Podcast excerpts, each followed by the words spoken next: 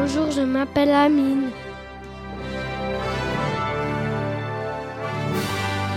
Je vous parler des rhinocéros blancs. La femelle porte le bébé 16 mois dans son ventre. À la naissance, il pèse environ 50 kg et mesure 1 m 10. Les cornes poussent à un an et demi. Le- les rhinocéros blancs vivent en Afrique. Il y a deux cornes. Sur son nez, il y a quatre pattes. C'est le, le plus grand le mammifère qui vit sur la terre après l'éléphant. Il a peur des lions, mais même pas des autres animaux. Quand il est en colère, il tape le sol avec son pied. Et ensuite, il charge. Au revoir, c'est Amine sur Trampoline FM. Bye bye.